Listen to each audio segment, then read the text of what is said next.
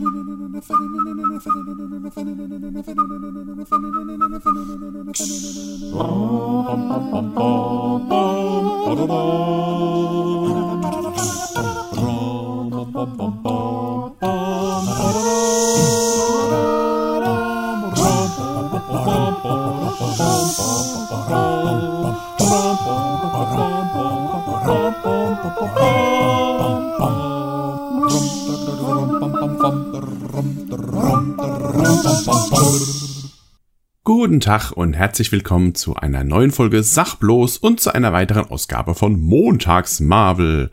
Und wenn man es genau nimmt, auch mal wieder zu einer Ausgabe von Übers Knie gebrochen, denn ich war tatsächlich gerade vor ungefähr einer Stunde in einem Film und zwar natürlich über den neuesten Marvel-Film Wakanda Forever oder auch umgangssprachlich Black Panther 2. Und ich dachte mir, ich habe jetzt gerade Gelegenheit, jetzt mal direkt nach dem Kino mal wieder äh, meine ersten Eindrücke wiederzugeben. Deswegen mache ich das jetzt mal so ein bisschen spontan. Ich glaube, ich fange mal damit an, so ein bisschen äh, noch zu erläutern, wie ich so zu Black Panther 1 stehe. Ich weiß, dass der viel gelobt wurde damals, viel, viel äh, Lob abgekriegt hat, gerade für seinen äh, fast ausschließlich schwarzen Cast und so weiter und so fort. Und für sein Worldbuilding und das äh, ganze, ähm, das ganze ähm, Art Design von Wakanda und so weiter und so fort, diese ähm, dieser ähm, Afrofuturismus haben sie es, glaube ich, genannt. Und war auch, glaube ich, einer der wenigen Marvel-Filme, die einen Oscar abgeräumt haben. Und ähm, ich mag den Film auch für die Qualitäten, die er hat, aber ich muss sagen, ich fand ihn immer so ein kleines bisschen langweilig. Also irgendwie war das nie so richtig, äh, war das nie so richtig mein Marvel-Film. Ich mag den schon irgendwie auf seine Art, aber es ist jetzt nicht der, zu dem ich jetzt unbedingt als allererstes greife, wenn ich mal wieder Bock auf so einen Film habe. Nichtsdestotrotz habe ich mich auf den neuen jetzt durchaus gefreut und bin guter Dinge ins Kino. Auch wenn ich natürlich wusste, dass der Film ähm, eine schwere Bürde zu tragen hat, weil eben Chadwick Boseman, der Darsteller von Black Panther, letztes oder vorletztes Jahr schon ähm, gestorben ist und man jetzt eben gucken muss, wie wird das denn jetzt in Universe, in der Welt von Marvel, wie wird das denn jetzt erklärt, dass der nicht mehr da ist. Es war ja klar, dass sie ihn nicht ersetzen werden, also es wird kein neuer äh, Black Panther gecastet.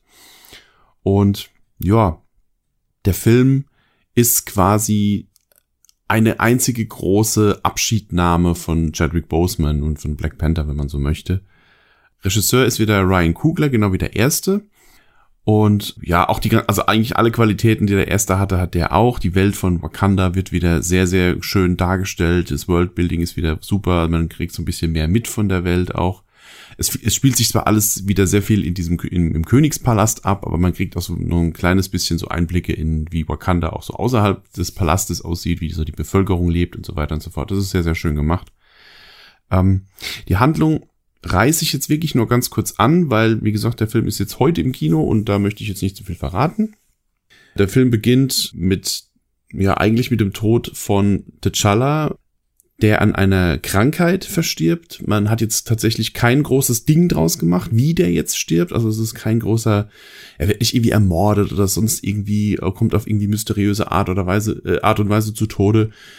Er stirbt einfach an einer Krankheit. Also es geht nicht drum, wie er gestorben ist, sondern einfach nur, dass der König ähm, jetzt eben nicht mehr ist und wie die Königsfamilie eben äh, allen voran eben seine seine Mutter, die Mutter, die Königin Mutter und seine seine Schwester Shuri, wie die eben ähm, damit umgehen. Ja, also der Film beginnt damit, dass er äh, verstirbt. Shuri versucht ihn noch zu retten, indem sie dieses herzförmige Kraut versucht zu synthetisieren und ihn mit diesem mit den Heilkräften, dem das Kraut inne, äh, dass das Kraut inne hat, ähm, irgendwie zu retten und beim Versuch, das Ding zu ähm, zu reproduzieren, äh, stirbt er eben und sie kommt quasi zu spät.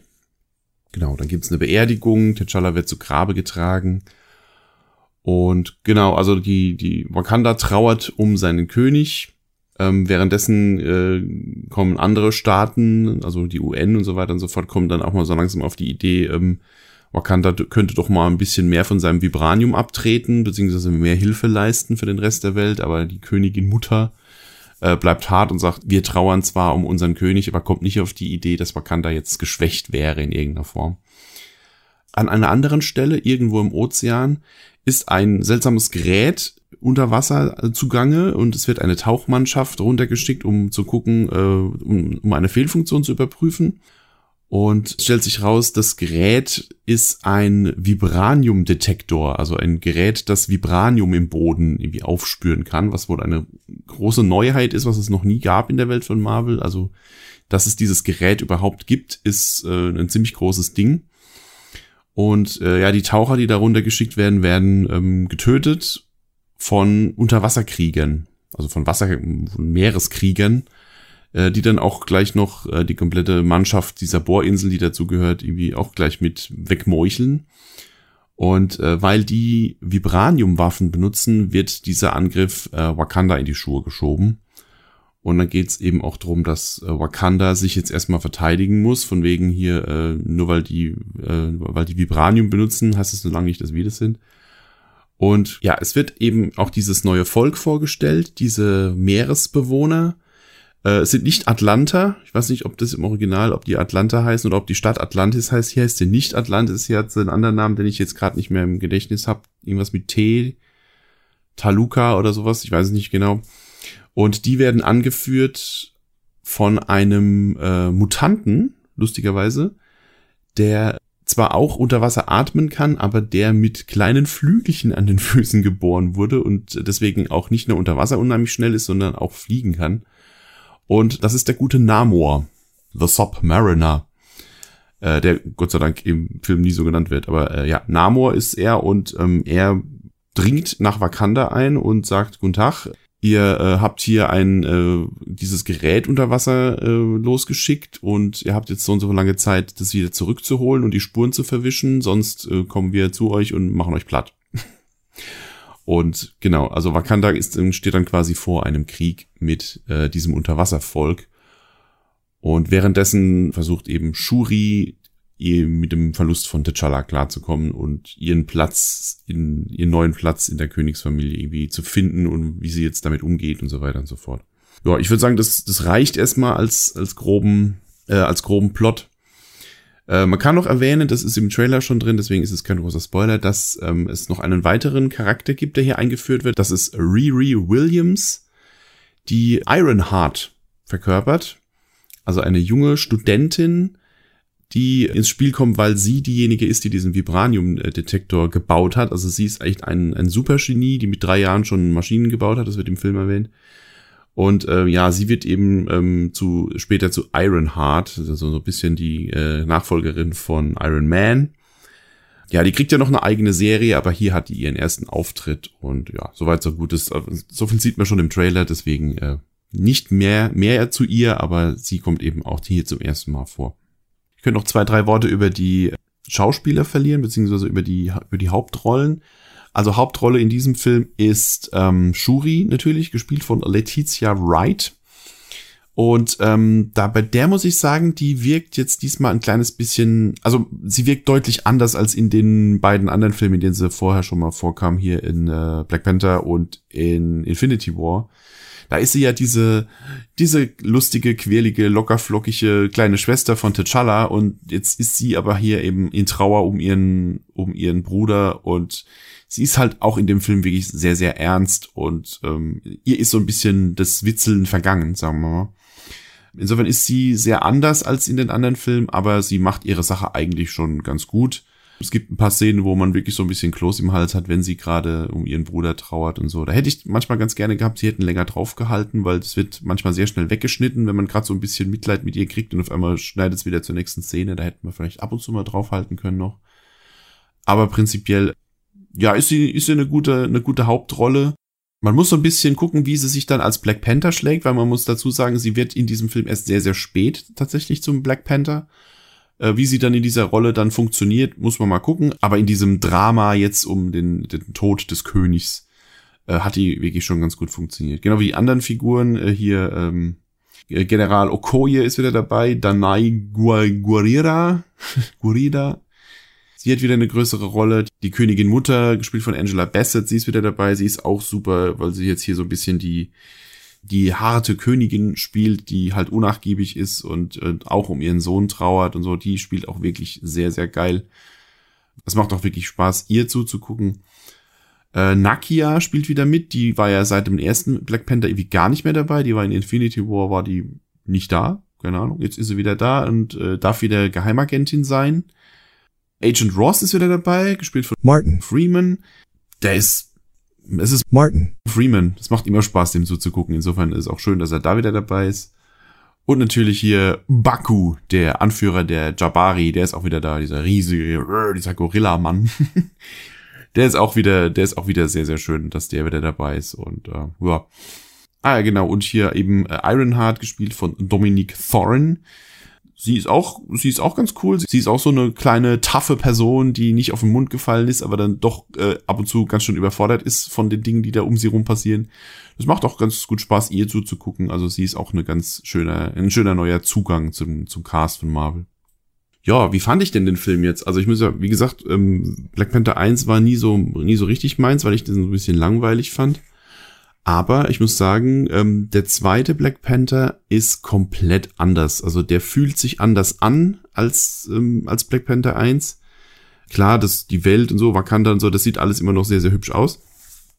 Aber der Ton des Films ist ein ganz anderer. Der Film ist deutlich düsterer. Der Film ist deutlich ernster. Ist einer der ernstesten äh, Marvel-Filme, die ich so bislang gesehen habe. Mir fällt jetzt zunächst als Vergleich eigentlich nur Eternals ein, der ja auch so ein bisschen, ja, man, man mag sagen langweiliger war, aber auch eben einen ernsteren Ton hatte. Den mochte ich zwar auch auf seine Art, aber auch der ist so ein bisschen, äh, war so ein bisschen, ja, nicht unbedingt was für die gute Laune eigentlich. Und ähm, ja, Black Panther 2 ist tatsächlich vom Ton her ähnlich wie Eternals. Sehr nachdenklich, sehr bedrückend. Es wird viel geweint, weil da eben halt eben auch gerade gerade weil viel um halt um Chadwick Boseman beziehungsweise um äh, T'Challa getrauert wird. Also die Trauer um den König ist ein großes Thema. Ähm, und ähm, dann wird eben auch Krieg äh, zwischen zwei Völkern bricht los und so weiter und so fort. Also der Film hat einen sehr, sehr ernsten Ton eigentlich. Es wird, es gibt zwar Marvel-typisch natürlich auch so ein paar humorige Stellen, das ist aber selten irgendwie Klamauk oder sonst irgendwelche Gags, die da eingebaut werden, sondern das ist mehr so das Miteinander zwischen den Figuren. Also wenn dann eben ähm, befreundete Charaktere miteinander umgehen, dass die so ein bisschen lockerer miteinander sind und die das, das Zusammenspiel zwischen diesen Figuren. Daher kriegt der Film seine seine heiteren Stellen, aber es gibt jetzt so gut wie keine äh, geschriebenen Gags irgendwie in dem Film. Was ich, muss ich sagen, gar nicht schlecht finde, weil auch wenn ich den, den lockeren Ton, den Marvel hat, jetzt im Vergleich zum Beispiel zu den äh, DC-Filmen, die ja sich immer Bier ernst nehmen und äh, sehr wenig Humor haben und deswegen mag ich eigentlich die, die Marvel-Sachen aufgrund dieser lockeren Art eigentlich lieber. Aber jetzt gerade nach so einem nach so einem Klamauk-Feuerwerk wie ähm, Thor, Love and Thunder oder auch, obwohl ich das mochte, ähm, so ein so durchaus ironisch aufgebrochene Spaßserie wie She-Hulk oder so. Also gerade nach solchen Sachen ist dieser wieder etwas ernstere Ton, fand ich wirklich sehr erfrischend schon fast so, weil das jetzt wirklich mal ein Film ist, wo es wirklich drum geht, was da passiert, wie die Figuren miteinander umgehen. Es wird, es gibt sehr, sehr lange Dialoge teilweise das mag dem einen oder anderen vielleicht ein bisschen zu langweilig sein, aber ähm, es, es gibt tatsächlich sehr, sehr lange Dialogszenen, die jetzt nicht groß aufgebrochen werden durch irgendwelche Action oder so. Der Film hat Action-Szenen, also keine Angst, es ist jetzt hier kein, kein reines, äh, kein reines Drama, kein Kammerspiel, wo nur Leute da sitzen und trauern. Ähm, der hat durchaus seine Action-Szenen und die sind auch ziemlich geil. Aber wie gesagt, es geht, es geht sehr viel um, um Trauerbewältigung, es geht sehr viel um Diplomatie, um ähm, ja den heraufziehenden Krieg zwischen zwei Völkern und so weiter und so fort. Also das ist ein Film, der durchaus mal wieder ein bisschen in die ernstere Riege schlägt und das fand ich eigentlich ganz gut. Das war, wie gesagt, Thor Love and Thunder war mir am, je öfter ich drüber nachdenke, desto mehr denke ich, dass der mir viel zu albern und zu, zu quatschig ist. Und da ist so ein Film, der sich wieder so ein kleines bisschen ernster nimmt, ohne jetzt bierernst zu sein, fand ich das eigentlich wirklich sehr, sehr schön. Ja, und ansonsten, was, was kann ich noch erzählen, was nicht in Spoilerbereich geht? Also man sieht natürlich irgendwann, äh, man bekommt diese Unterwasserwelt von den Meeresbewohnern zu sehen, diese, diese Stadt, diese, dieses, ja, diese, diese eigene Welt, die die da unter Wasser haben, äh, kriegt man zu sehen und das ist sehr, sehr hübsch gemacht. Das ist, ähm, also ich, man muss es natürlich so ein bisschen mit Aquaman von DC vergleichen, weil Namor wird ja immer so ein bisschen mit Aquaman verglichen, aber ähm, im Vergleich dazu war Aquaman sehr, sehr bunt, also die Welt von Aquaman sehr, sehr bunt, sehr, sehr CGI-lastig. Ich meine, klar, das ist ja auch CGI logischerweise, aber ähm, es ist nicht so knallig, es gibt keine solche Albernheiten wie jetzt zum Beispiel so riesen, Riesenkraken oder irgendwelche gezüchteten Riesenmeerestiere, die die da als, als, als Reittiere an, äh, verwenden, sondern ähm, da wird allenfalls mal auf einem Orca geritten oder auf einem Wal oder sowas und ähm, Ansonsten ist die Welt nicht ganz so bunt, aber trotzdem sehr, sehr schön. Also man sieht da auch wirklich, dass da eine, eine, eine florierende ähm, Gesellschaft da unter Wasser lebt und die sind auch alle nicht feindlich, sondern das, das, das sind halt das ist die Bevölkerung, die da unter Wasser lebt und die da spielen, sind immer spielende Kinder und keine Ahnung. Also diese, diese Welt unter Wasser ist sehr, sehr hübsch gemacht und ähm, genau, wie die, wie die, ähm, die sagen wir mal, die führende Kaste dieser, dieser Unterwasserwelt, wie die so drauf sind, das sage ich jetzt mal nicht, weil das geht so ein bisschen in den Spoilerbereich. Aber über Namor kann man kurz sprechen. Ähm, er ist, ähm, er wird sehr, sehr gut verkörpert, finde ich. Ähm, ich muss sagen, also über die Flügelchen an den Füßen komme ich nicht drüber weg. Das ist wirklich so ein Kritikpunkt, wo ich denke, das, ach, ja, ich weiß, Marvel versucht jetzt langsam wieder Comic-akkurater zu sein. Aber ey, oh, das ist einfach so ein, das ist einfach so ein Design, das kommt aus den 50ern oder was, keine Ahnung, ich weiß nicht, wie alt der Charakter schon ist, dass der da mit seinen Flügelchen an den Füßen und dann kann der damit fliegen und das wirkt, finde ich, wirklich albern. Ähm, klar, man, man lernt irgendwann so ein bisschen drüber wegzusehen, aber ich weiß nicht, das ist nicht meins. Ähm, ansonsten, ja, abgesehen davon, ist Namor ein ganz cooler Charakter, ein sehr ambivalenter Charakter. Er ist, so viel kann ich jetzt glaube ich auch schon mal verraten, er ist der Bösewicht des Films. Ähm, und er ist mal wieder ein Marvel-Bösewicht, der so ein bisschen nachvollziehbarer ist. Also es ist nicht einfach nur platt, platt böse, ich bin jetzt der Eroberer und mache euch alle platt, sondern man kann verstehen, was der für Beweggründe hat dass er nur sein Volk beschützen will und so weiter und so fort. Das ist wirklich, ein, also Namor ist ein wirklich gut nachvollziehbarer Bösewicht, ähm, der schon Spaß macht, dem auch zuzugucken und zuzuhören. Ähm, ja, der halt trotzdem kleine Flügelchen, Flügelchen an den Füßen hat, die furchtbar albern aussehen. Da gibt's für mich leider keine, ähm, kann ich nicht drum herum reden, finde ich leider albern. Aber er wird gut gespielt von, ich muss es ablesen, Tenoch Huerta. Also ein Süd, äh, südamerikanischer äh, Schauspieler. Und überhaupt die ganzen äh, Einwohner, diese Unterwassereinwohner von, ich muss es doch mal kurz ablesen, Talokan heißt die Stadt unter Wasser, also nicht Atlantis, sondern Talokan. Ähm, die sind angelehnt an ähm, Mayas. Die sprechen auch, das wird im Film erwähnt, die sprechen eine alte Form von, ähm, von der, also der Maya-Sprache. Und ähm, die sind halt alle auch so von ihrem, von, ihrer, äh, von ihrem Schmuck und ihren äh, Waffen und so. Das ist alles so ein bisschen an so alte Mayas angelehnt. Das ist wirklich ganz cool eigentlich, so dass die so auch so eine eigene, äh, schon so eine eigene kulturelle Identität auch irgendwie haben. Das äh, hat äh, schon ganz, ganz Spaß gemacht.